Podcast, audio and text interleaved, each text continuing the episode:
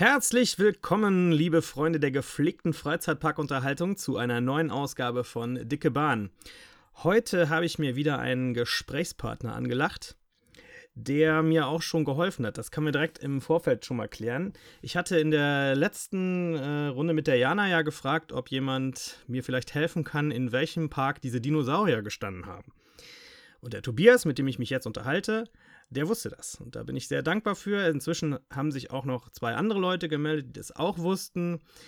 Aber ich freue mich sehr, dass dieses Rätsel meiner schlaflosen Nächte endgültig gelöst ist. Und äh, es war tatsächlich der Traumlandpark in Bottrop.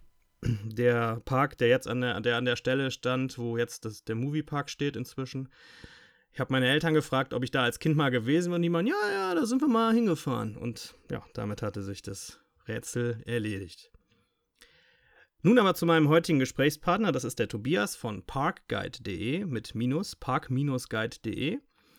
Auf dieser Seite berichtet er von seinen Freizeitparktouren, die er bisher hauptsächlich in Europa gemacht hat, aber auch in Japan und demnächst auch noch woanders tun wird.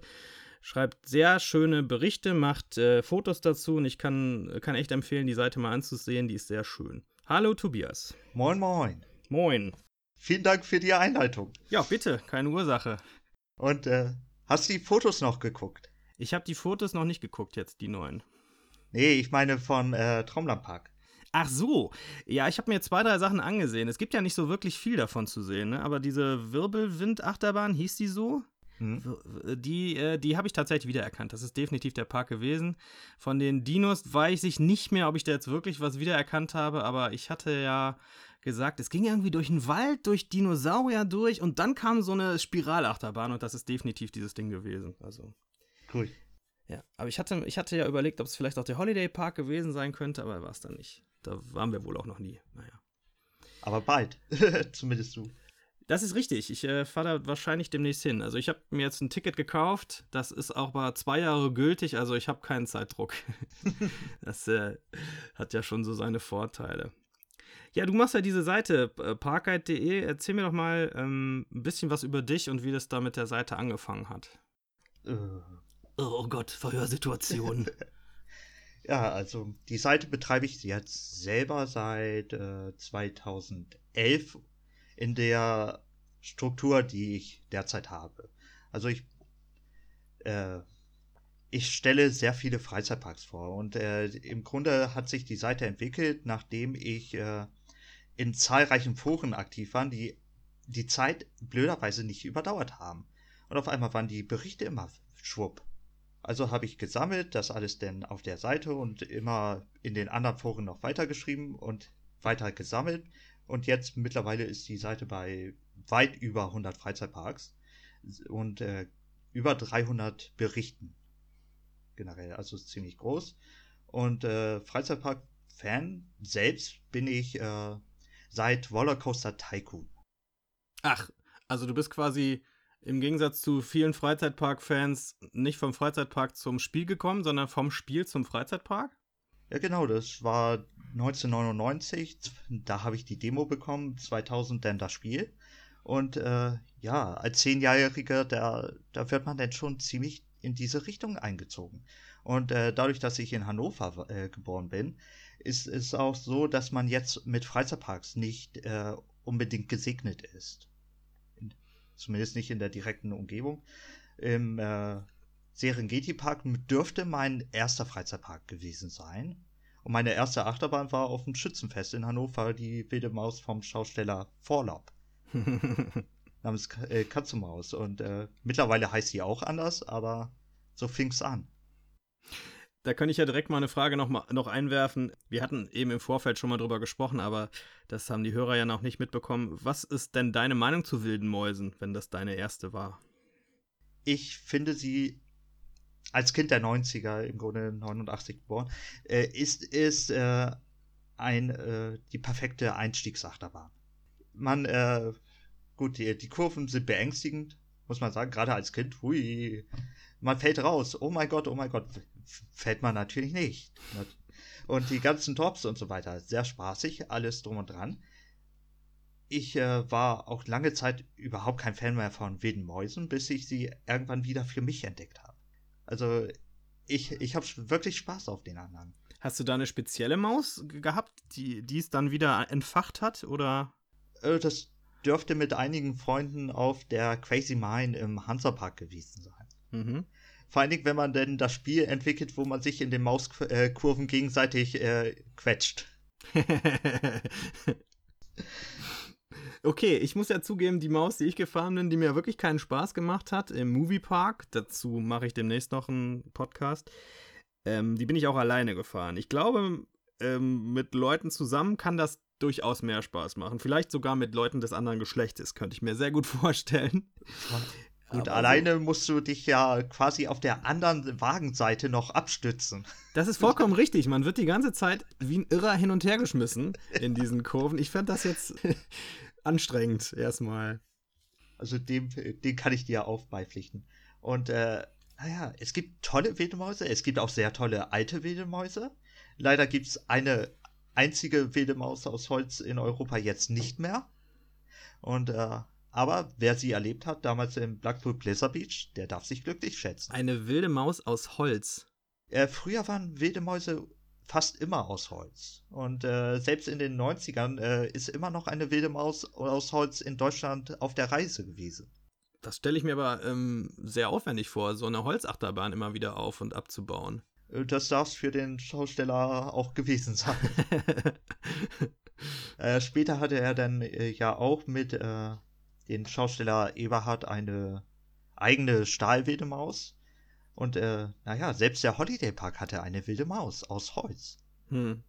Und äh, es ist sehr spaßig. Mittlerweile muss man nach Sydney dafür fliegen. Oder äh, irgendwo in Indonesien steht auch noch eine. Kann ich dir nur empfehlen. Würdest du auf so ein Teil draufgehen in Indonesien? Ja, sicherlich. Ich hätte da, ich weiß nicht, also ich bin da so ein bisschen schissig, glaube ich, und hätte da Sicherheitsbedenken. Naja, guck dir die Hardware an. Sieht sie gut aus? Oder nicht? Ist da viel Rost? Ist sie gepflegt? Wie sind die Leute daran? Kümmern sie sich drum? Und wenn das alles zutrifft, steig ein. Ja. Wenn die Achterbahn von Anfang an rostig aussieht und äh, gefährlich, steig nicht ein. Auf der anderen Seite sieht beispielsweise der MP Express im Moviepark auch so aus. Und da bin ich auch eingestiegen, weil man denkt, das ist ein deutscher Freizeitpark, das wird schon vernünftig gewartet. Aber man muss ja auch sagen, die anderen Länder und die Freizeitparks, die haben nicht unbedingt äh, das Bedürfnis, dich umzubringen. Ja, da, da gehe ich mal von aus, das ist ja auch nicht so gut fürs Geschäft, habe ich gehört. Welcher Park war das denn, wo jemand ums Leben gekommen war vor ein paar Jahren, der dann die nächsten zwei Saisons äh, ziemliche Probleme mit den äh, Besucherzahlen hatte? Äh, Alton Towers hatte ja, ein genau. Problem, aber da ist keiner gestorben. Nein? Was war es denn? Äh, ein Aufheilunfall. Oh ja, genau, das war's. Ja, das ist natürlich dann. Ja, bisschen blöd äh, passiert und äh, manuell überschreiben sollte man Sicherheitssysteme nicht, aber na, der Mitarbeiter wird bestimmt entlassen worden sein und alles andere weiß ich nicht. Ja, der Mitarbeiter wird wahrscheinlich auch äh, eine gewisse Traumatisierung jetzt haben, mal unabhängig davon, ob er jetzt da weiterarbeiten dürfte oder nicht. Und vielleicht würde er es gar nicht mehr wollen stelle ich mir schon schwierig vor, ne? Wenn man da für Personenschaden verantwortlich ist. Sicher nicht so leicht. Egal, lass uns lieber wieder über positivere Sachen reden. Was hat dich denn bewogen, damals überhaupt anzufangen, dann deine ähm, Erfahrungen auf Bahnen oder in Parks aufzuschreiben? Du hast ja gesagt, in Foren hat es angefangen, ne? Äh, ich war früher aktiv als äh, RCT-Player bei RCT World, falls die, die Seite noch irgendwer kennt. Und äh, ja. Schreibt mal in die Kommentare hier drunter, ob das noch jemand kennt. Das interessiert mich auch. Und äh, irgendwann äh, wurde ich volljährig, äh, hatte ein Auto zur Verfügung, dachte, hm, jetzt fahre ich mal irgendwo hin. Dann stellte sich die Frage, wohin? Und ein paar Leute mit ins Auto genommen. Meine erste Tour, im Grunde so ein Viertagesding, äh, bestand eigentlich nur darum, wir fahren frühmorgens los zum Bobbejaanland ich weiß auch gar nicht genau, warum ausgerechnet das Bobbejaanland. Aber hat mich angesprochen. Wegen dem äh, schönen Namen natürlich. Ah, der, der, Name ist doch schön. Ich denke auch immer, doch, das klingt niedlich. Da möchte ich auch mal hin. Ja, aber du musst bedenken, von äh, mein Standort damals waren es äh, 700 Kilometer und äh, hm. Okay, da, da würde ich vielleicht doch noch ein, zwei andere Parks vorziehen. und äh, ja, und dann bin ich zurück übers Phantasialand. Das war auch das, mein erster Kontakt mit dem Phantasialand 2008. Und äh, später habe ich mich noch mit Leuten getroffen im äh, Hansapark. Also sehr komische Tour, aber all diese Erfahrungen der ersten Tour haben mich dann bestärkt, einfach mal zu versuchen, einen Erlebnisbericht zu schreiben. Und das habe ich dann gemacht und dann später 2009 habe hab ich auch schon die erste Tour gemacht. Happy Coaster mit Vekoma. Hm. Und äh, ja, im Grunde ging es darum, dass jeder Freizeitpark, den wir besucht haben in den Benelux-Staaten, äh, irgendeine Achterbahn von Vekoma hatte.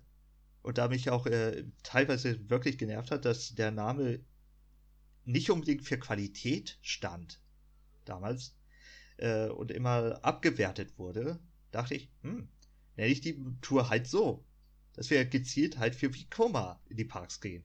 Ha, das ist ja interessant. Mal eine ganz andere An Herangehensweise, ja. Und dann lernt man solche tollen Anlagen wie El Condor kennen und äh, verliebt sich im Grunde dadurch, dass sie so verpeilt unterwegs ist. Das ist eine sehr interessante Charakterisierung, denn auch gestern Abend, als ich mir ein bisschen langweilig war und ich wieder in so ein paar äh, entsprechenden Freizeitparkforen unterwegs gewesen bin, habe ich wieder so oft gelesen, wie schrecklich diese Achterbahn sein soll, dass du jetzt sagst, ach, die ist so nett verpeilt. Es ist eine äh, wirklich interessante andere Sichtweise. Naja, sie schlägt auf Graden. Und das muss man erstmal hinbekommen. Und äh, Ach zwischenzeitlich. So, die Faszination des Grauens, jetzt verstehe ich. Zwischenzeitlich wurde sie ja einmal komplett retrackt. Ja, und äh, ich finde sie sehr sympathisch. Ich habe sehr viel Spaß auf der Anlage. Und äh, da kümmert es mich nicht. Sie ist ein Prototyp, sie darf das. Okay. ich werde mir das wahrscheinlich dieses Jahr, weiß ich noch nicht. Na, Ach komm, dieses, musst du doch. Ja, ich kann, also ich habe diesen Aktualitätsdruck nicht. Jetzt werden natürlich alle nach Walibi fahren wegen Untamed, ist mir schon klar. Aber ich kann das auch noch 2020 machen, wenn ich möchte. Das, äh, wir werden sehen. Es, es, äh, hat, es sind viele Faktoren im Spiel, die das beeinflussen können. Aber siehst mal so, Walibi Holland ist ein ziemlich toller Freizeitpark. Ja? Man hat, geht hin, nix los, in der Regel ist leer. Der Park ist relativ leer. Und äh, du steigst ein, hast Spaß. Du steigst bei dem Boomerang ein, hast Spaß. Du, du gehst zu, äh, hinten, äh, damals Robin Hood und so weiter. Hast eine Menge Spaß. Dann du steigst bei El Condor ein, musst ins Krankenhaus. Das ist alles super, ja. Ja, natürlich ist das super. Wobei das mit dem Krankenhaus, nee, äh, aber lustige Randbemerkung. Wir haben tatsächlich es geschafft, dass äh, ein Kollege von uns damals mitten im Parkbesuchstag verschwunden ist. Und wir haben ihn gesucht und er, hm, er könnte ja Express gefahren sein. Sind wir zu Express gegangen, sind eine Runde gefahren. und, am, und, am, Ende hat er sich, äh, sich halt herausgefunden, er hatte einen Hitzschlag und äh, hat ein äh, paar Stunden in der Erste Hilfe geschlafen. Oh, das war wahrscheinlich noch die Zeit vor Handys, oder? Äh, ich hatte kein Smartphone mit. Ob Handy, klar, vielleicht ist er nicht rangegangen, weiß ich nicht. Okay. Aber das ist ja auch sowas, was ich heute durchaus praktisch finde, wenn man mit mehreren Leuten in so einem Park unterwegs ist. Ähm, früher hätte man sich irgendwie gezielt verabreden müssen. Wir treffen uns um 15.30 Uhr an der und der Stelle wieder. Ne? Heute kann man einfach mal kurz schreiben, wo man sich auffällt und äh, Leute können sich auch mal leichter trennen. Ne? Mhm. Finde ich schon gut. Was, was war denn, also ich finde das schon sehr interessant, dass du direkt quasi so eine Vier-Tagestour gemacht hast und mehrere Parks in einem, in einem Aufwasch gemacht hast.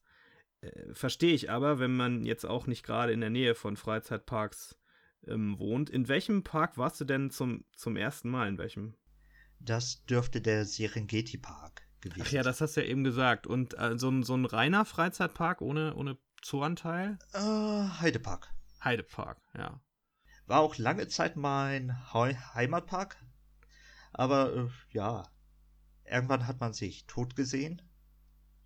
Und äh, denn äh, ganz komisch wurde irgendwie äh, der Holiday Park mein äh, neuer Heimatpark. Was denn auch, ja, gut, 600, 700 Kilometer Fahrt. Egal. Wieso das? Also wie ist das gekommen?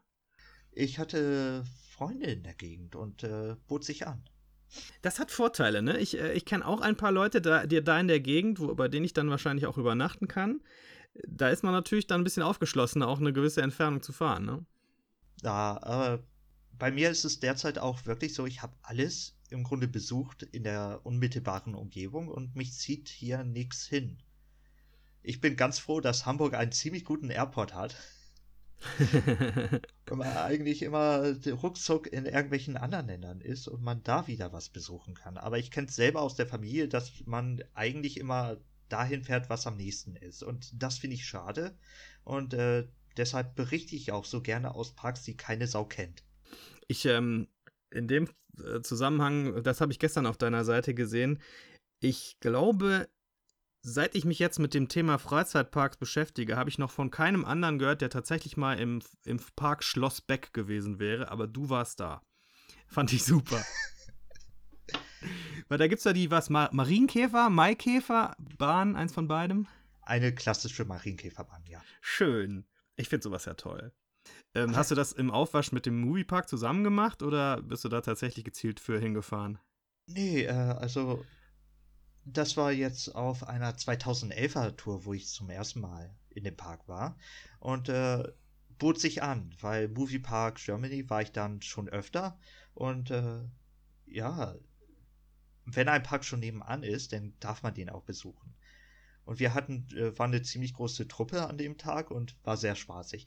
Und der Schlossberg hat schon einige Kinderspielgeräte da, die schon ziemlich äh, gewagt sind. Zum Beispiel? Es gibt so ein dreifaches Karussell. Und äh, wenn man da sich dreht, oh, da kann einem schlecht werden. Ne?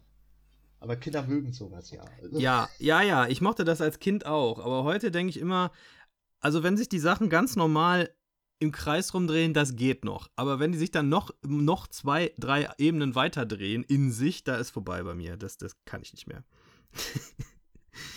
äh, irgendwas, irgendwas ändert sich da scheinbar mit dem Alter. Zumindest kann ich das Schlossberg jeden empfehlen, der kleinere Kinder hat. Ja? Mhm. Was soll man im Moviepark, wo die nichts fahren können? Im Schlossberg kann man alles machen. Aber es gibt auch das tolle Nickland im Moviepark für die Kleinen. Nein, aber ich, ich, ich, ich glaube, wenn ich jetzt nur mit kleinen Kindern unterwegs wäre, dann würde ich äh, mir sicher auch einen wirklich Park, einen Park suchen, der für kleine Kinder, äh, auf kleine Kinder ausgerichtet ist. Und ich glaube, da ist das Schloss Beck ein schöner Park für. Habe ich jedenfalls viel Gutes drüber gehört. Kann ich dir auch wärmstens empfehlen. Ja, also, so einmal, ach, der Moviepark ist mir heute zu voll. Ich gehe rüber. ja, aber dann ist man ja schon drin gewesen. Oder, oder naja, gut, wenn man es vorher schon sieht. Ich bin mal irgendwann in den 90ern mit meiner Schwester äh, damals noch zu Warner Brothers gefahren. Ähm, wir dachten, ach, lass uns doch mal einen schönen Tag machen. Was könnte man heute spontan machen? Fahren wir doch mal zu Warner Brothers. War, nie, war noch nie einer von uns. Dann waren aber schon so viele Menschen vor dem, ähm, vor dem Haupteingang und auf dem Parkplatz und wir dachten, das wird so voll, da haben wir dann doch keine Lust drauf. Und dann haben wir was anderes gemacht. Ja. Also ich verstehe das schon. Da hätte man vielleicht auch nach Schlossberg fahren können, jetzt wo ich drüber nachdenke. Ja, einmal quer du über den Parkplatz und du bist da, ne? Ja, aber damals hatte ich auch die Information ja noch gar nicht, wo sich überhaupt welcher Park befindet, ne? Und was man so machen kann. Du hast ja jetzt in Europa unglaublich, in, in welchen Ländern du schon gewesen bist. Gibt es noch welche, ähm, gibt es noch ein Land, wo du mal hin möchtest in Europa? Ein Freizeitparkland? Auf jeden Fall nach Schweden. Ah ja. Einmal nach Lieseberg, einmal nach Grüner Lund. Kolmorden? Kolmarden, ja. Äh, selbst Skara Sommerland und die Parks. Ich bin ein riesengroßer Fan von Sommerländern, dementsprechend kommen wir da nicht äh, umher. Warum, warum heißen die so? Äh, oder was ist speziell an einem Sommerland? Äh, gute Frage, warum sie so heißen. Ich denke mal, weil sie im Sommer geöffnet sind. Und, Irre. Äh, ja, und äh, das Besondere ist halt die Verbindung meist aus Wasserpark und Freizeitpark. Ah, okay. Ich sag meist, weil zum Beispiel im norwegischen Bö Sommerland sind nur Wasserrutschen. Aber auch ein Grund für mich mal nach Norwegen zu fahren. Das wundert mich ja doch, dass du noch nicht in, in Lieseberg gewesen bist. Da fahren doch die ganzen Achterbahn-Enthusiasten alle hin, um, um Helix zu fahren. Ja, aber da habe ich mir genauso wie du es äh, für Untamed geplant hast, im Grunde immer gesagt, ja, läuft nicht weg. Ist ja auch richtig. Und wahrscheinlich ist es sogar besser, ein bisschen zu warten, bis sich der Hype so, sag ich mal, gelegt hat. Dann hast du vermutlich auch nicht mehr ganz so große, nicht ganz so lange Wartezeiten. Das trifft aber jede Saison auf jeden Park zu. Ja. ja. Ich werde, ich, äh, wenn es geht, werde ja eh vermeiden, im, im Hochsommer in Parks zu gehen. Wenn irgendwo Ferien sind. Das ist mir, glaube ich, zu. Also wenn ich irgendwie mal mit Freunden, mit Kindern oder so unterwegs bin, ist das was anderes. Aber von mir aus würde ich mir, glaube ich, dann eher die Frühjahr und Herbst als, als, als Hauptsaisons dann da wählen für mich. Ich kann dir auch den Mai sehr empfehlen. Das wäre ja quasi Frühjahr. Ja, sehr toller Monat. Gerade England menschenleer. Ja, wieso? Sind die alle im Urlaub? Äh, nee, Arbeit. Ach so. Menschen, England menschenleer klang so, als wäre, ich weiß nicht, eine Epidemie ausgebrochen und. Äh ja, zumindest die Freizeitparks. Ne? Das, das für uns Wichtige ist leer. Ich habe jetzt gesehen, dass Paultons Park ist auch in England, oder? Genau. Macht jetzt auf in zwei Wochen schon? Überraschend früh, fand nee, ich. Nee, äh, englische Park haben immer eine Februaröffnung. Also Aha. in der Regel schon. Die großen englischen Park alle. Blackpool beginnt auch in zwei Wochen seine Saison, weil es ist February Half Term. Mhm. Bleibt dann dann auf oder ist dann erstmal wieder zu anschließend? Nee, dann ist wieder zu und dann geht's wieder los ab Ostern.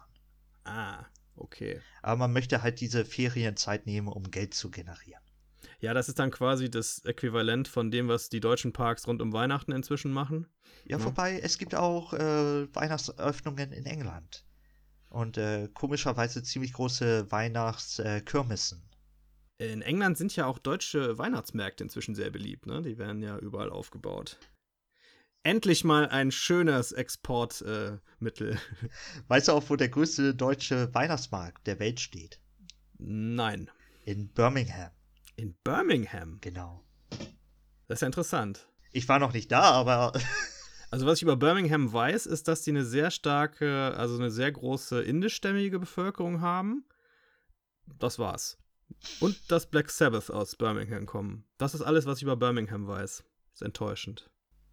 Naja, muss man Birmingham gesehen haben? Ich denke nein. Also ich, als ich meine England-Tour gemacht habe vor, äh, wann war das, 2015, vor vier Jahren, und mich mit Airbnb da habe ich zwei, drei Wochen bin ich rumgefahren, habe jede Nacht äh, bei einem anderen Airbnb-Gastgeber übernachtet und ein paar Leute haben mir auch was von Birmingham erzählt, die meinten, fahr da nicht hin. also das war relativ deutlich, die Ansage. Habe ich mich dann auch dran gehalten. Ich war neulich in einem schönen Best Western da und das war's dann auch wieder. Ja. Auf der Reise nach Alton Towers zum Wickerman. Oh, ja. zum Wickerman. Geile Holzachterbahn. Da finde ich also, ich bin ja nicht so der Fan von Holzachterbahnen, aber das reizt mich, weil ich den, dieses Konzept super finde. Ich mag den alten Film, den 70er Jahre Wickerman-Film, den finde ich extrem merkwürdig und sehenswert. Und deswegen finde ich es toll, dass jemand das als äh, Achterbahn-Thema genommen hat. Es sieht ja auch fantastisch aus. Und wenn man, wenn es sich tatsächlich in der Pre-Show herausstellt, dass man denn schön das Menschenopfer sein wird, herrlich makaber. Aber da hatten wir auch in der Warteschlange, dass ein Kind daraufhin Angst hatte. Ja, ist vielleicht nicht optimal, aber muss man. Naja, durch. aber das ist ja bei allen Fahrthemen wahrscheinlich so, die so ein bisschen mit, mit Horrorelementen rumspielen ich, ich, kann mir auch gut vorstellen, dass, dass Kinder unter Umständen im, im, Mystery Castle im Phantasialand schon Angst bekommen. Das ist ja auch kein äh, fröhliches, lichtdurchflutetes, positives Thema. Ne? Da wird ja auch viel mit Angst quasi gearbeitet. Ja, und ab und zu sogar mit Live-Erschreckern. Oh ja, schrecklich. Habe ich einmal erlebt, habe mich so erschreckt, ich echt, ich glaube, deswegen war die Fahrt auch so schlimm für mich. Ich musste mich hinterher erstmal auf der Bank draußen in diesen Park da setzen und mich erholen nach der Fahrt. Und ich glaube, das hatte auch der Erschrecker von vorher noch zu verantworten. naja, aber schön, dass sie sowas machen. Mich würde mal interessieren, du machst ja jetzt wirklich schon, weiß ich nicht, über zehn Jahre lang diese Berichte. Hast du da jemals überlegt oder Warum? Na, ich frage andersrum. Hast du, hast du nie überlegt, ob du den Schritt quasi vom Schriftlichen zum Bild machst, im, im Sinne von eine Kamera mitnehmen und Filme drehen oder Berichte drehen? Äh, tatsächlich hatte ich jetzt öfter die Diskussion mit äh, meinem Serverbetreiber, ob ich äh, nicht tatsächlich in, äh, ins äh, Vlog-Dasein komme und all, all die Fahrten filme. Aber das sage ich dir ganz ehrlich, es ist mir persönlich zu viel Aufwand. Weil ich habe Spaß daran zu schreiben, ich habe Spaß daran, Bilder zu machen, aber dann noch parallel irgendwelche Sachen zu filmen, ne. da würde ich ja niemals äh, mehr hinterherkommen. Das ist selbst bei den Freizeitparkberichten äh, gerade sehr schwierig. Und ich muss immer noch zwei schreiben für das Jahr 2018. Wobei man jetzt natürlich sagen könnte, Schreiben dauert deutlich länger als Filmen, aber ich glaube, du hast da schon recht. Die ganze Nachbearbeitung von, von, so, von der Filmerei ist, ist ziemlich aufwendig. Und äh, was ich so höre, was die an Equipment so im Park mit sich rumschleppen. Unglaublich. Ja. Aber das, also, da wundert es mich schon bei manchen Fotografen, was sie da im Park mit rumschleppen. Machen die wohl irgendwelche sportlichen Übungen, um diese ganzen Sachen tragen zu können den ganzen Tag? Ich hätte ehrlich gesagt auch Angst äh, um äh, mein Equipment. Ja?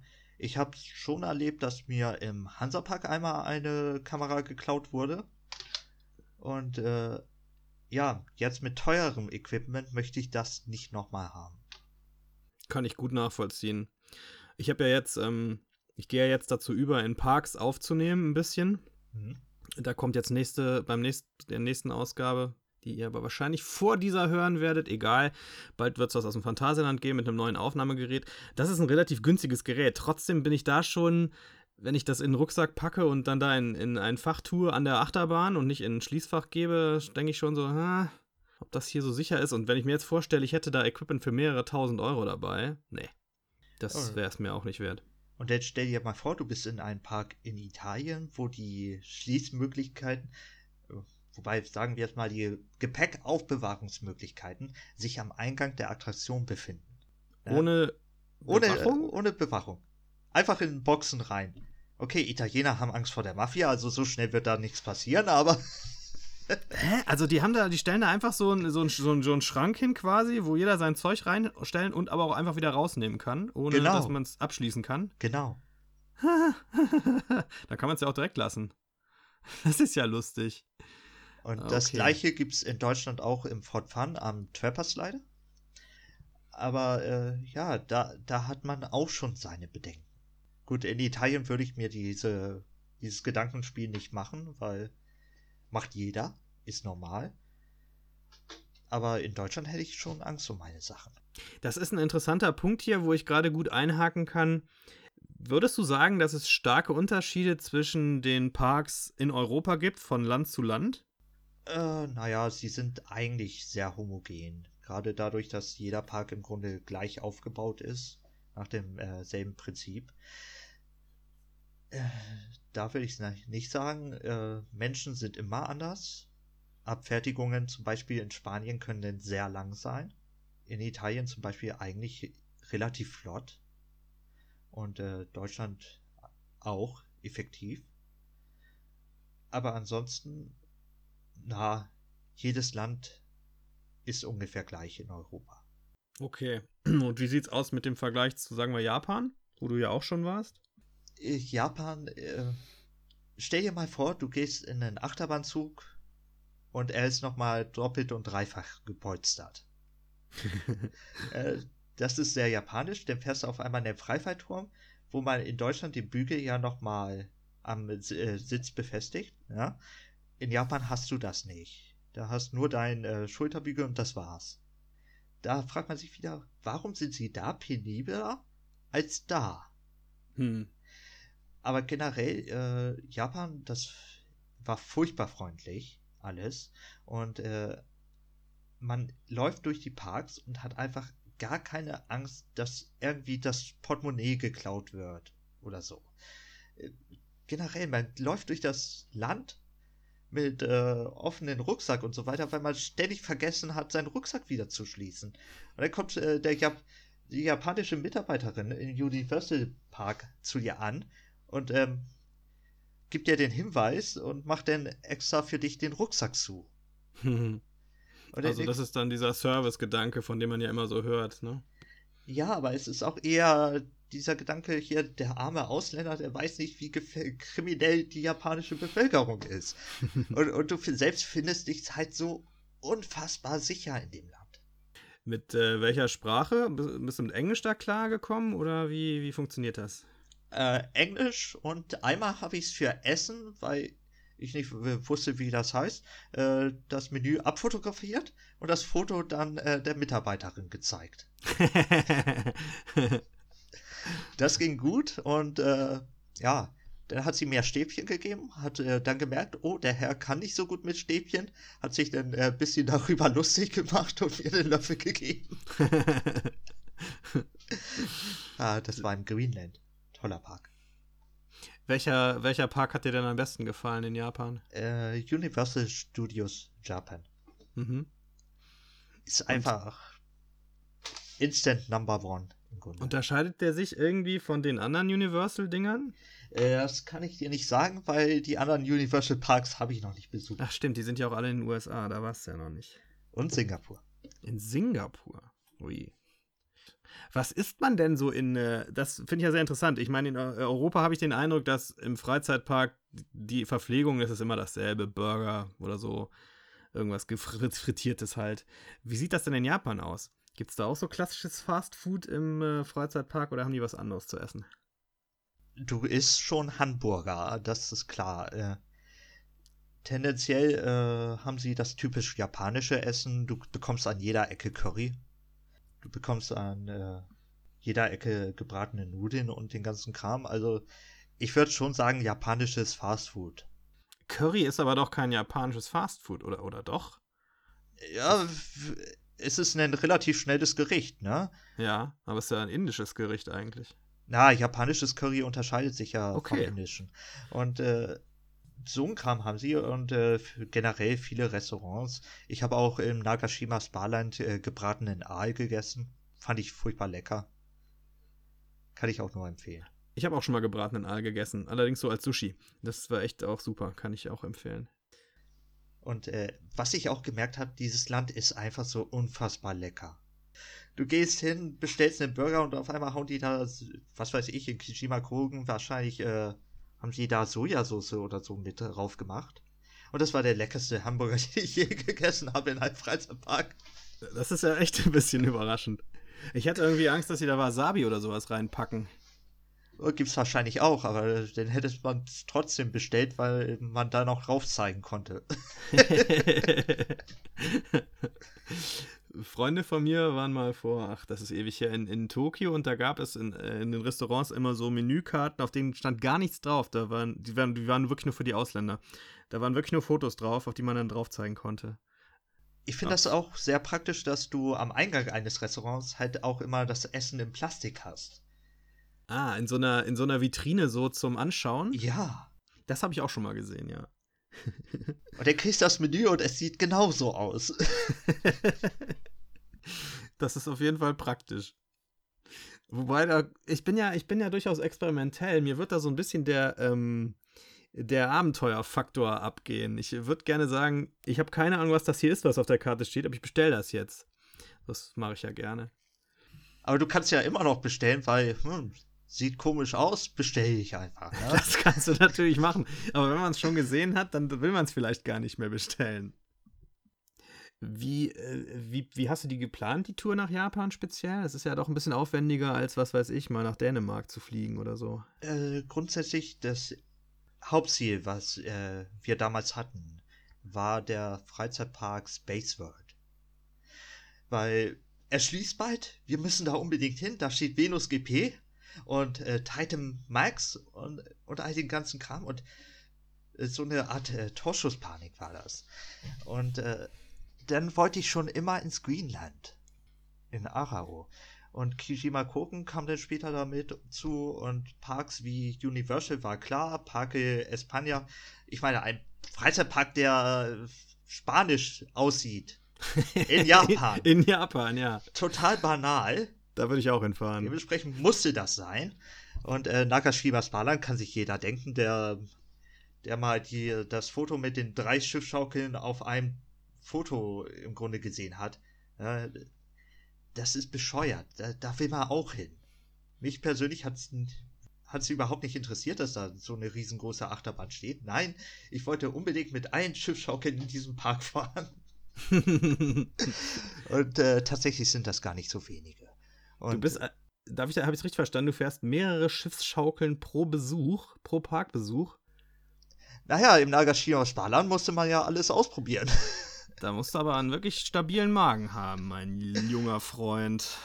Naja, die eine war sehr zahm. Der Vorteil bei einer Sch Schiffschaukel meiner Meinung nach ist ja, dass man sich seinen Thrill-Level selber setzen kann, je nach Reihenwahl. Ne? Wenn man es extremer will, geht man halt außen hin und sonst eher in die Mitte. Ja, du kannst dir ja denken, wo ich immer sitze. Ja, nach dem, was du mir bisher so erzählt hast, sitzt du wahrscheinlich vorne auf dem, auf dem Heck da an der Stange und hältst dich da fest. Ganz pervers im Übrigen in Spanien äh, und teilweise, glaube ich, auch in Italien. Schiffschaukeln, in denen du in Käfigen stehen kannst. Das habe ich schon mal irgendwo gesehen und da muss man so komisch reinklettern. Ne? Ja. In, diese, in diese Käfige da, ne, am Ende. Die haben, ne, die sind so am Ende. Es gibt normale Sitzreihen und dann am Ende jeweils die Käfige, ne? Ja, total banal. Möchte ich auch mal ausprobieren. ja. Also ich glaube, im Stehen stelle ich mir das sogar besser vor als im, als im Sitzen. Würde ich auch mal ausprobieren.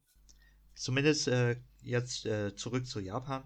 Wir haben äh, damals die Parks ausgesucht, dann die Hotels entsprechend. Äh, das erste Hotel, was festgebucht war, war das vom Fujikyo Highland. Das hatten wir ein halbes Jahr vorher gebucht. Muss man nicht unbedingt machen, weil am Anfang hatte ich noch die Be äh, Befürchtung, dass das Hotel ruckzuck vergeben sein wird. Und äh, so sah es tatsächlich auch aus. Aber desto näher wir an den Termin kamen, desto eher hat sich herausgestellt, stimmt gar nicht.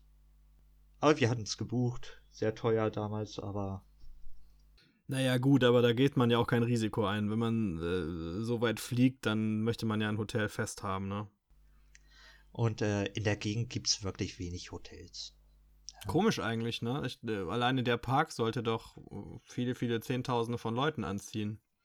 Ja, die kommen wohl auch zumeist mit Auto oder tatsächlich mit der Bahn hin, sind dann und fahren dann wieder zurück.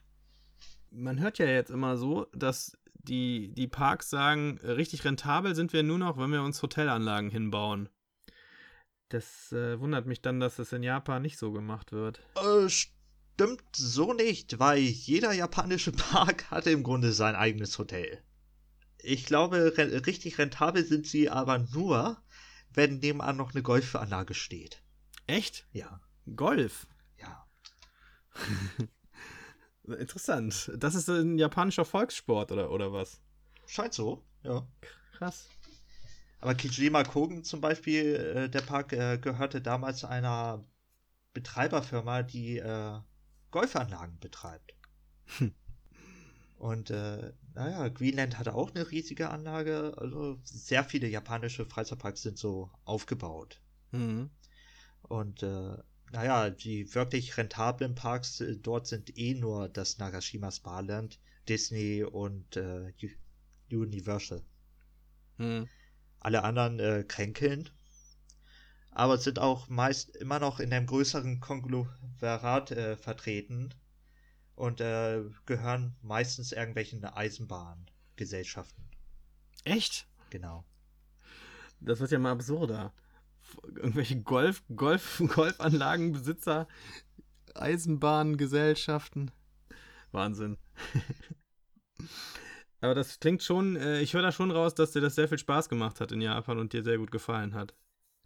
Ich möchte eigentlich noch mal hin. Neulich äh, habe ich mal ein Foto gesehen von einer Shoot-Shoot-Anlage. Im Grunde ist es eine bisschen zu groß dimensionierte Wildwasserbahn, die eine sehr, sehr große Welle erzeugt. Ja? Aber noch mehr als so ein, wie heißen diese Dinger, Mega Splash? Ja, der, diese Art von Bahn meine ich.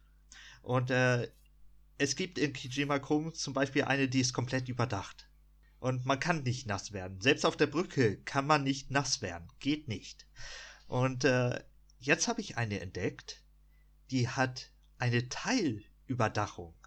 Da sind die ersten drei Reihen überdacht und die letzten zwei sind frei.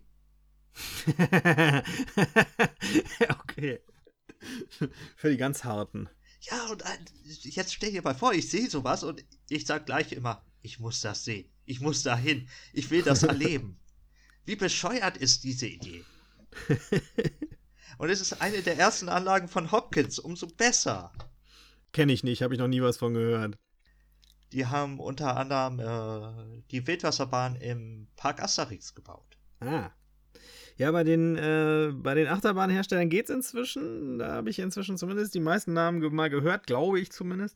Aber bei anderen Anlagen mh, hm, nicht so. Kommt wahrscheinlich noch. Da würde mich direkt mal in, interessieren, fährst du gerne Wildwasseranlagen? Als Kind überhaupt nicht. Mittlerweile ja. Auch alle oder Präferenzen? Äh, je nach Wetterstand, sagen wir es mal so. So eine Standard-Wildwasserbahn ist ja jetzt weniger nass als so ein Rafting oder so, ne? Äh, kommt drauf an. Europäische Raftinganlagen sind eher trocken. Ja, nach ja? dem, was ich da aus den USA sehe, ist das natürlich nicht nass hier bei uns, aber mir ist es immer noch zu nass.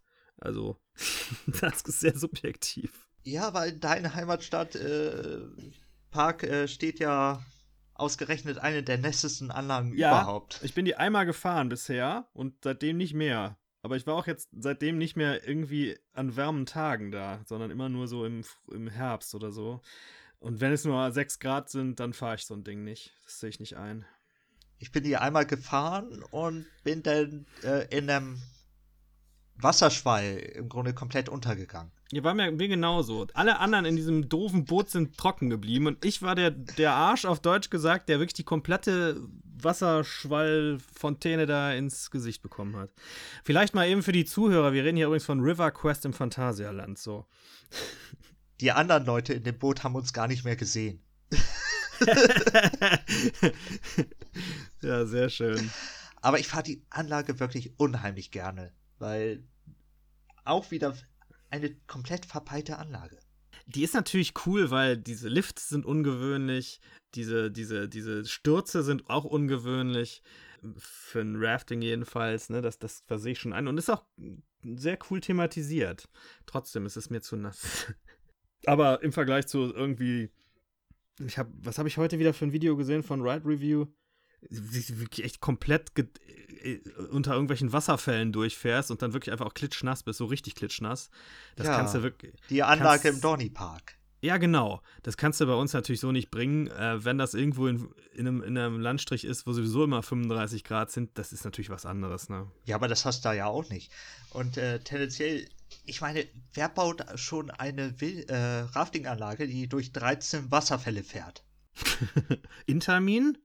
Äh, Intermin ist es nicht. Also. Ah, weil Intermin ist ja bei mir persönlich abgespeichert unter wir stellen geisteskranke Anlagen her. Dementsprechend, nachdem ich jetzt wieder von diesem 210 Meter Riesenrad in Dubai Aufnahmen gesehen habe, wo ich dachte, das darf doch alles nicht wahr sein. Ist natürlich auch wieder Intermin. Es ist für mich wirklich so eine Schublade. Intermin, nur Geisteskranke. Da. Naja, Riesenräder, ne? Ja, 210 Meter, hallo? Das ist doch unglaublich. Ja, aber nachdem ich in Japan war, äh, überraschen mich Riesenräder doch nicht mehr. Hast du da riesige Riesen Riesenräder gesehen oder was gibt's? Oder, oder was gab's? Gab's irgendwas Irres, Großes oder? Naja, ich glaube, allein Tokio hat mindestens fünf Riesenräder.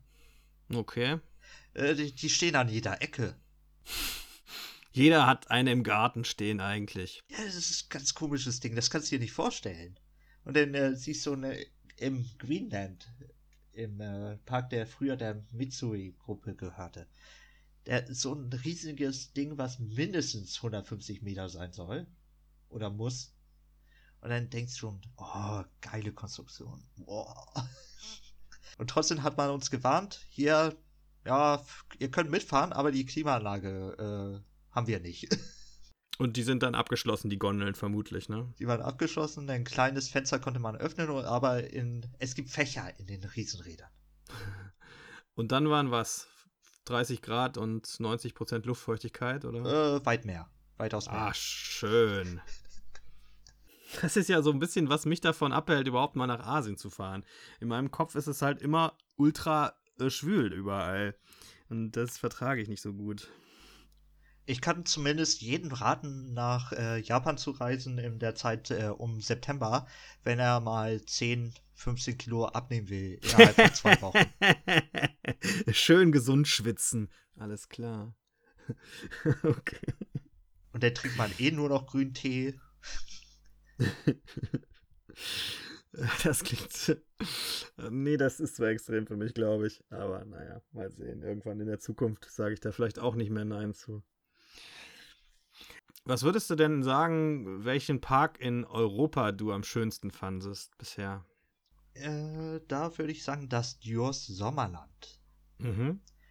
Und ich, ich, weiß gar nicht, wie man es am besten beschreiben soll, aber der Park ist einfach unfassbar stimmig.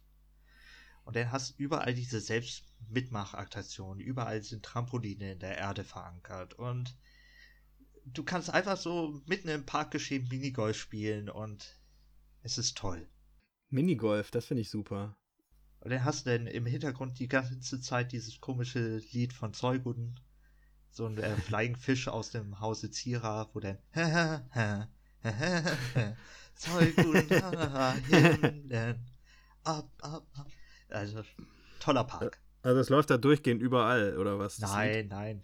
Nur die eine, das eine Fahrgeschäft ist da. Okay. Das ist so ein bisschen wie äh, Monsieur Cannibal im Efteling, wo du wo ich mich. Äh, kenn, kennst du das ja, ne?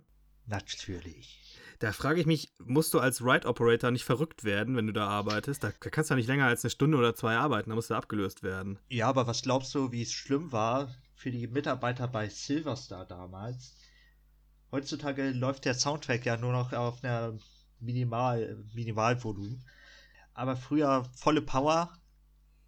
Und dann Silverstar, ich habe es ja noch nicht erlebt, aber ich habe davon gelesen und äh, es gibt Leute, die sagen, ja, das fanden die Mitarbeiter aber total super, die haben immer voll mitgedanced und so. Ja, ja. das glaube ich Natürlich. Ich habe hab ich auch gedacht. Das macht total Spaß.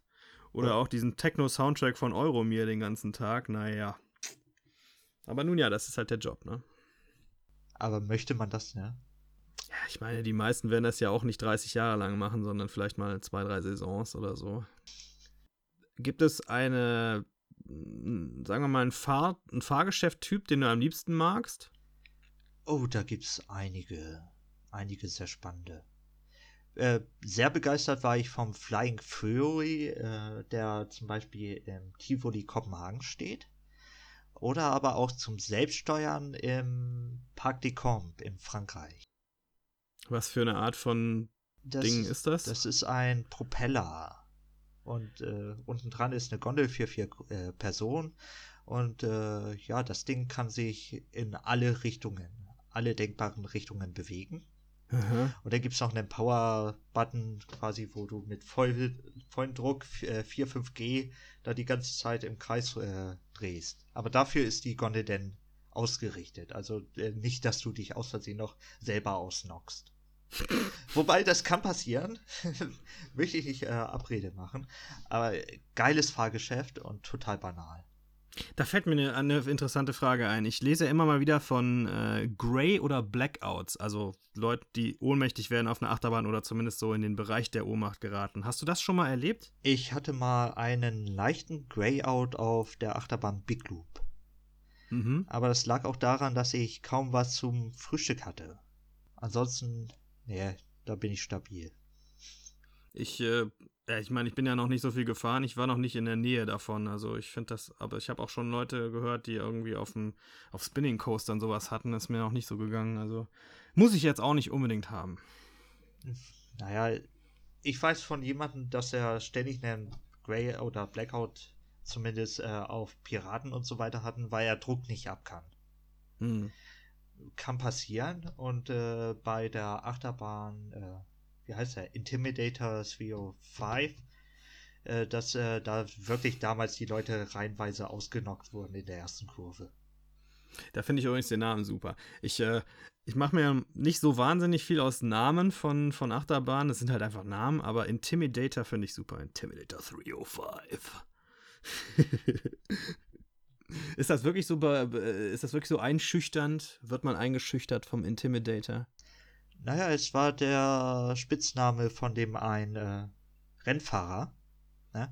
Und, und äh, klar, eine riesengroße Anlage, die da, was weiß ich, ihre 70, 80, 90 Meter hat, kann man schon denken, dass das einschüchternd ist. Vor allen Dingen, wenn danach nur noch bodennahe Kurven kommen. Aber ich werde es ja bald ausprobieren. Ja, du fährst bald in die USA, gell? Ja. Hast du da schon äh, Pläne, welchen Park du da gerne mal besuchen möchtest? Äh, derzeit, da ich äh, in Ohio mich befinden werde, ist natürlich äh, Cedar Point auf oberster Stelle. Dann äh, Pläne natürlich Kings Island und vielleicht Parks wie das äh, Adventureland. Mal gucken. Vielleicht geht es auch nach Kanada, weiß ich nicht. Ich glaube, von einem kanadischen Freizeitpark habe ich bisher noch nie irgendwas gehört oder gelesen. Es muss welche geben, ne? Oh, sehr, sehr tolle. Außer Laron, der soll sehr, sehr schlecht sein. Komisch, die Leute fliegen immer nur in die USA, aber nie fliegt einer nach Kanada. Sehr merkwürdig. Gibt es denn ähm, nochmal zurück, einen Schritt zurück, eine, irgendwie einen Fahrtyp oder vielleicht auch einen Achterbahntyp gar, der dir nicht so liegt, wo du sagst, ah, da fahre ich zwar mit, wenn ich schon mal da bin, aber eigentlich machen, machen mir diese Bahnen keinen Spaß? Ich würde nie wieder in die Achterbahn Tornado einsteigen. das ist schon der zweite oder dritte. Das muss ja so krass sein, dieses Ding. Das macht mich ex extrem neugierig. Auf der anderen Seite sagen die Leute auch, wenn du Pech hast, hast du danach dir echt den Nacken ausgerenkt. Äh, äh, ist, äh, warum? Was ist so extrem daran? Naja, die Fahrt ist einfach nur total intensiv. Ist ja auch Intermin. Sind wir wieder beim Thema. Ja, aber dann hat das Ding Steilkurven, wo, wo man denkt, bitte nicht, bitte nicht, bitte nicht Steilkurve. Ah, au. also wo tut's weh? Äh, Hals meist, weil man äh, komplett erstmal den Schädel da an den Bügelrand schmeißt. Hm. Aber es gibt Leute, die feiern die Anlage. Ich, ich verstehe es nicht, weil. wie kann man eine Achterbahn bauen, wo man mit über 20 km/h in eine Kurve reingefahren wird, die auch noch abwärtsführend ist und sich dabei noch dreht? Also. 20 klingt jetzt aber nicht so schnell. Ja, aber der Übergang ist so abrupt, dass es äh, so, solange man sich nicht festhält, äh, zur Höllentour wird. Das habe ich, äh, ich habe On-Rides davon gesehen und das scheint auch wirklich die Stelle zu sein. Die Leute fahren so hoch und lachen noch und dann geht es plötzlich wupp so runter, das scheint dann diese Stelle zu sein, ne? Ja. Und dann bricht bei den Leuten die Panik im Gesicht aus. Das ist, das ist echt sehr unterhaltsam anzuschauen. Also da kann ich auch allen Leuten, die hier zuhören und jetzt nicht wie, wie die meisten hier sich den ganzen Tag äh, On-Rides, also Aufnahmen von Fahrten ansehen, kann ich nur empfehlen, sich mal so ein Ding von diesem Teil, Tornado heißt das, anzuschauen. In Backen heißt der Park. Sonst noch eine andere, die dir einfallen würde? Äh, schwierig. Es gibt äh, einige wie die äh, Tornado, äh, was sage ich, Turbo in, auf dem breiten Pier, die ich schon als sehr gefährlich angesehen habe. Kurz darauf wurde sie erneuert, dementsprechend, hm, vielleicht ist es jetzt besser aber da hatte ich schon Angst um mein Leben. Also wegen dem subjektiven Sicherheitsgefühl des Zustands der Anlage, jetzt nicht wegen der Fahrt als solcher. Äh, beides. Beides hat miteinander gespielt. Ich bin aber eine baugleiche Anlage kurz davor im, im Funland Park äh, auf Hailing Island gefahren. Die war super. Aber die Anlage auf dem beiden Pier, nein, nein, nein, nein, nein, nicht nochmal, nein. Ja, gut, dann, dann muss ich mir ja keine Vorwürfe machen, dass ich sie damals nicht gefahren bin, als ich da war und mir halt noch nichts aus Freizeitparks gemacht habe oder aus Achterbahnen. Aber ähm, hast du mir das erzählt neulich, dass man da eh oft lange wartet, bis man die äh, Anzahl von Fahrern zusammen hat, die man dafür braucht? Ja, ich musste, glaube ich, drei Stunden irgendwie unterbringen. Drei Stunden auf die Fahrt da gewartet? Irgendwie so in der Art war das. Wahrscheinlich war es auch weniger, aber es war lang. Es war definitiv lang. Irgendwann war äh, die zwölf äh, Fahrgäste erreicht und dann durfte man fahren. Davor ja gar nicht. Und also man kann ja auch nicht weggehen, ne? Man muss ja dann da bleiben. Naja, ich bin öfter weggegangen und habe mir den Brighton selbst nochmal angeguckt und. Brighton ist super, oder? Finde ich auch. Echt eine schöne Stadt. Sehr, sehr interessante Gegensätze auch. Diese, finde ich, total durchkommerzialisierte ähm, Seafront, Also die, die Fassade, die Fassade nach vorne da zum Meer raus, diese ganze, äh, wie heißt das denn? Planade, Fassade. Ich krieg das Wort gerade nicht in meinem Kopf zu fassen, was ich suche. Egal. Und dann hast du auf der anderen Seite ja in der Innenstadt diese kleine, äh, diesen, diesen Kern mit diesen ganzen ähm, Craftwork-Läden da mit Kunst und Kultur, so eine Alternativkultur da überall, fand ich wirklich sehr interessant. Was mich persönlich an beiden zwar etwas stört, ist, dass äh, der Bahnhof ja auf, quasi auf, der obersten, auf dem obersten Punkt der Stadt errichtet wurde und eigentlich immer noch runterläuft.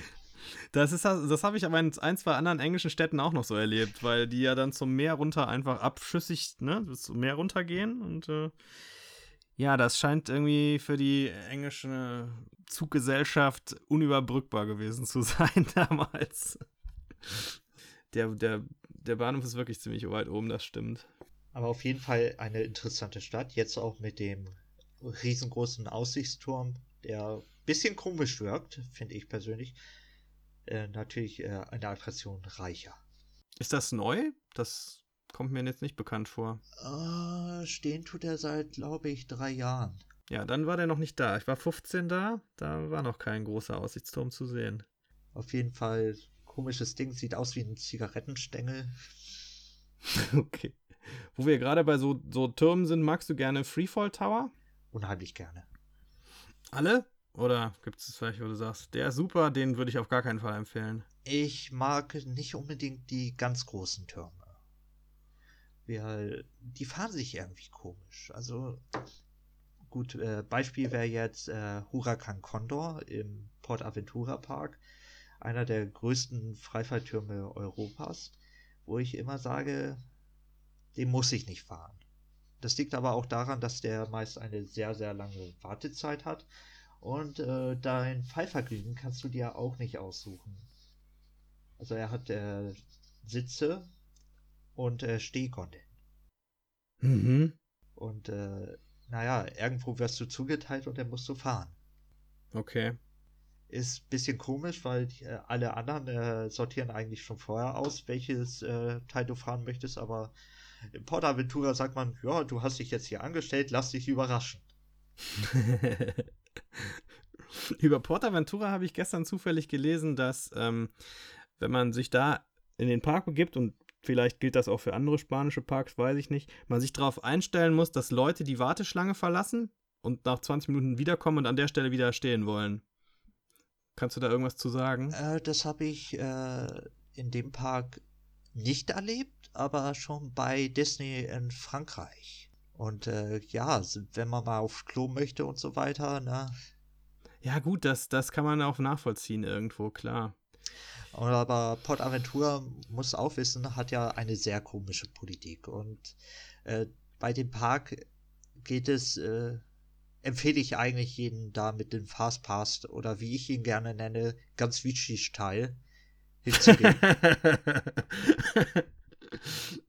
Weil? Weil du dadurch halt überhaupt nicht warten musst, während andere Leute drei Stunden warten.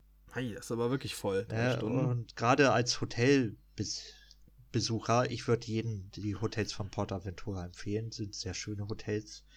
Der Eintritt äh, wird im Grunde verschenkt und meist kriegst du die für 50% Rabatt. Äh, zumindest, wenn du da bist, hol dir den Hotel Fastpass, den hast keine Sorgen. Fährst äh, Shambhala dauerhaft.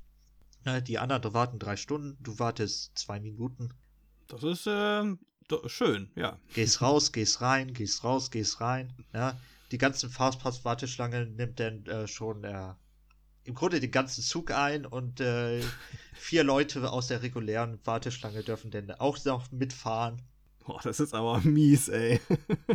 Im Grunde, ja, richtiger Scheißpark in der Hinsicht, aber wenn du es hast, richtiger toller Park. Also ganz komisches Ding. Generell spanische Parks, jeder, der Shows mag, sollte in einen spanischen Freizeitpark gehen. Ah, dann, äh, dann, dann muss ich auf jeden Fall hin, denn ich mag Shows. Mir, mir gefällt das. Und äh, ja, jetzt besteht ja auch noch der andere Freizeitpark direkt nebenan, das Ferrari-Land. Mit dem geisteskranken Red Force-Teil da. Naja, wobei geisteskrank würde ich es nicht nennen, aber Du nicht, aber du bist ja auch äh, viele, viele Achterbahnen gefahren. Für mich als Laien ist es geisteskrank, dieses Teil. Wobei das gilt, gilt natürlich dann auch für die bauähnlichen Dinger da, King Dakar oder so. Ja, aber die haben noch einen Hydraulikabschuss. Ja, die andere, äh, das Ding hat nur äh, Lim. Oder LSL. Erklär mal für mich als Laien. Also ich weiß, dass es unterschiedliche Hydraulik, äh, dieses, diese unterschiedlichen Abschlussmöglichkeiten gibt, aber ich weiß nicht, kannst du mir ja einfach mal erzählen? Fände ich auch interessant, das mal zu lernen, was die Unterschiede da ausmacht. Also tendenziell Hydraulik und Luftdruckachterbahn äh, haben einen Schlitten, der den mit dem Wagen beschleunigt und den Wagen dann halt auf die entsprechende Geschwindigkeit bringt. Und äh, der Abschuss hat, äh, ist sehr kraftvoll. Und gerade was äh, Luftdruck zum Beispiel angeht, was äh, das kraftvollste ist, da kannst du auch mal auf, von 0 auf 180 in wie viele Sekunden sind es bei Dododompa? Äh, 1,6 oder so? ja. Mhm. Beschleunigen ist ein tolles Gefühl, nur leider nimmt die Anlage danach äh, sehr äh, stark ab. Also das fand ich komisch. Kaum bist du auf 180, fühlst sich im nächsten Moment wieder auf 120. Also ja, wirklich 120, das ist ja nun mal echt viel zu langsam. ja. Kann, ja, kann ja nicht ernst nehmen, so eine Bahn. Gut, andere Leute mögen die Bahn, weil sehr starker Abschuss und dann kommt ja nur noch so eine langgezogene Kurve und ein Looping. Aber mir hat es dann äh, nicht mehr Spaß bereitet, weil du dann halt wirklich gefühlt hast, es gab einen Anstieg und der, der Zug wird einfach nur langsam. Hydraulik, persönlich ein bisschen schönerer Abschuss, weil du auf längere Zeit den Abschuss hast. Mhm. Aber, äh, naja, gleiches Prozedere, sehr kraftvoll, sehr spaßig. Bei den LSM-Modulen hingegen brauchst du meist eine gewisse Anfangsgeschwindigkeit, wirst im Grunde in den Launch gezogen und dann geht es auch sofort los. Kann sehr lustig sein, zum Beispiel bei den Gerstlauer Anlagen. Aber, äh, naja, auch bei Intermin macht es Spaß. Aber es ist ein Unterschied zu den hydraulischen Systemen. Natürlich deutlich äh, weniger wartungsintensiv. Und wahrscheinlich auch der Grund, warum sie öfter verkauft werden mittlerweile. Wahrscheinlich auch einfach billiger, oder? Äh, da bin ich mir nicht sicher. Okay. Weil alles, was Elektromagnetismus äh, bedarf, äh, heißt natürlich, du brauchst äh, ziemlich große Magneten und sehr viele Statoren. Mhm. Und ob man das jetzt immer möchte, gut, Magnetbremsen zum Beispiel sind deutlich angenehmer als mechanische.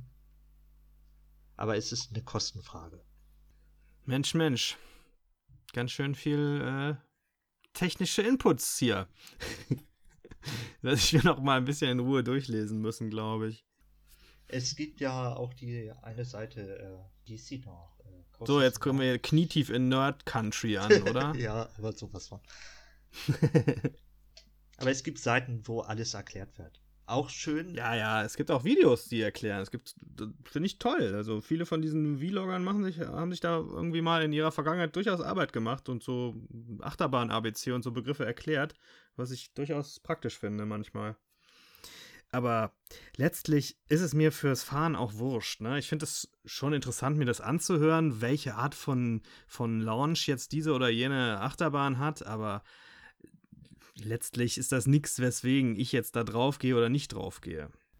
Das ist klar. Ich persönlich würde mal ganz gerne ein, äh, einen Shuttle Loop mit äh, Fallgewicht ausprobieren. Was, was kann man sich darunter vorstellen? Das war die erste Generation von Shuttle Loop, wo was ist denn ein Shuttle Loop? Fangen wir so an. Okay, das ist eine Achterbahn. Man wird beschleunigt, kommt ein Looping, dann kommt da ein Spike und man fährt wieder rückwärts durch ein Looping, wird ah. ein bisschen leicht abgebremst, kommt äh, der andere Spike und äh, dann äh, ist man wieder in der Station. Sehr kurze Fahrt, meist über ein Schwungradgetriebe gelöst. Äh, aber die erste Generation hatte noch ein Gewicht in dem Turm hinten, was einfach fallen gelassen wurde. Und warum, was ist da jetzt der Reiz dran für ja. dich? Ja, ich bin es noch nicht gefahren. Okay. Stellst du dir das einfach besonders vor vom, vom Fahrgefühl oder? Nee, man sagt, äh, tendenziell sollen die Anlagen ein bisschen schwächer sein als die äh, vergleichbaren Schwungradantriebe. Aber man muss es erlebt haben und gerade als äh, Ingenieur interessiert einen sowas. Ja, das äh, äh, ist jetzt doch schon sehr spezifisch gewesen. Aber auch interessant. Man kann sich diesen ähm, Bahnen halt von verschiedenen äh, Richtungen nähern und äh, auch, auch quasi, ich weiß nicht, so, so Fachbegeisterung dafür empfinden, die sich von dem reinen Fahrspaß, sage ich jetzt mal, löst, ne? Nur für die Technik quasi dann eine Art von Begeisterung empfinden. Da bin ich mir nicht so sicher. Ich glaube, generell jeder Technikbegeisterte wird Spaß an Achterbahn haben. Und alle anderen, die sich reintrauen, werden auch Spaß an Achterbahn haben. Vielleicht nicht unbedingt auf jeder, weil wenn man zu viel Angst hat und irgendwo reingezogen wird, dann macht es vielleicht nicht Spaß. Das ist auch so was, ich mich da manchmal frage, wenn Leute wirklich Angst vor Achterbahnen haben, ist es dann, muss man dann unbedingt fahren? Ich würde es an deren Stelle doch einfach lassen. Es ist ja kein, kein Zwang, mit dem Ding zu fahren. Wenn, wenn ich wirklich richtig Angst davor hätte, ich weiß nicht, ob ich dann in sowas einsteigen würde. So ein bisschen Bauchkribbeln, ja. Ich kenne es persönlich aus der eigenen Familie. Meine Mutter zum Beispiel fährt keine Achterbahn. Mein Vater hatte einen Bandscheibenvorfall, der fuhr in der Regel keine Achterbahn. Aber trotzdem bin ich mit ihm schon äh, Loup Garou in Walibi Hot, äh, Belgium gefahren. Und äh, das hat mich gefreut, weil es im Grunde die erste Achterbahn war, die ich mit meiner Familie gefahren bin. Und ja, auch das kann einem in der späten Krauster-Karriere irgendwann mal passieren, dass man, dass der Vater, der es sonst nicht macht, äh, mal mitfährt. Ach, ich, bei mir war es so, also mein Vater hat mich quasi zum ersten Mal mitgenommen auf eine Achterbahn damals. Also ich weiß nicht, ob ich als Kind von mir aus jetzt alleine auf eine drauf wollte. Ich bin auf jeden Fall mit ihm zusammen zum ersten Mal gefahren. Das weiß ich noch. Entweder die Grand Canyon Bahn oder die Gebirgsbahn. Ich glaube die Grand Canyon Bahn im Phantasialand. Weiß ich nicht mehr. Ja, beide wäre ich mal gerne gefahren. Aus heutiger Sicht wären die wahrscheinlich sehr lahm und, und so, aber ich, ähm, ich verbinde da halt sehr viel schöne Erinnerungen mit. Dementsprechend habe ich die in meinem Herzen. ja. Also so wie ich es von meinen Bekannten dort immer gehört habe, war die Gebirgsbahn ja wohl schon das Nonplusultra. Ich fand die Grand Canyon Bahn schon cooler, weil die zwar kleiner ist, aber auch schneller war. Die, ähm, die Gebirgsachterbahn war in erster Linie hoch. Das war ihr Alleinstellungsmerkmal wenn die dann erstmal so runter, runter, runterfuhr, dann war die nicht mehr so toll, weil die verliert, ich finde, so wie ich es in Erinnerung habe, verlor die, verlor die sehr schnell Geschwindigkeit. Die Gebirgsbahn aber hingegen, die war mit diesen kleinen schnittigen Helixen, Helices, Helixen sehr, sehr, sehr gut unterwegs und das war irgendwie so ein Ding, wo man immer sehr gut in der Kurve liegen konnte. Es hat mir, würde ich sagen, aus der Erinnerung mehr Spaß gemacht. Aber die andere war auch cool. Ich finde es aber auch toll, dass du mit Schwarzkopf angefangen hast. Ja? Da, da weißt schon. Ja, ich bin von der alten Schule. Ja, du fängst mit Qualität an. ja. Bei mir war es ein, eine wilde Maus der Nachkomma, äh, Nachfolgefirma. Also B aber das hast du ja danach äh, in, in, in, in epischer Breite auf anderen Achterbahnen alles wieder ausgeglichen. ja. So, Tobias, ich würde sagen, jetzt haben wir schon eine ganze Weile gequatscht. Mhm. Falls du nichts mehr hast, was du unbedingt noch der Welt äh, mitteilen möchtest, würde ich allmählich den Sack zumachen. Cool, hat mich gefreut und ich würde mich freuen auf weitere Runden. Das wäre schön, wenn wir das mal wiederholen können. Ich bedanke mich herzlich bei dir. Es hat sehr viel Spaß gemacht und aber auch wirklich sehr, sehr informativ für mich. Und äh, bedanke mich auch bei euch da draußen, dass ihr wieder zugehört habt. Ähm, ihr könnt mich gerne auf den entsprechenden sozialen Medienseiten liken, abonnieren, kommentieren. Kommentieren fände ich übrigens sehr schön. Ich freue mich, dass so viele zuhören, aber ich würde auch gerne mal ein bisschen was von euch lesen. Von mir aus auch einfach nur, äh, das war scheiße dieses Mal. Aber ein bisschen was hören, fände ich, fänd ich toll. Ich ähm, ja, sag dann an dieser Stelle mal Tschüss und äh, mal sehen, was es in der nächsten Ausgabe zu hören gibt für euch. Ich werde mir wieder was Tolles überlegen. Ciao. Bis dahin. Tschüss, Tobias. Bye.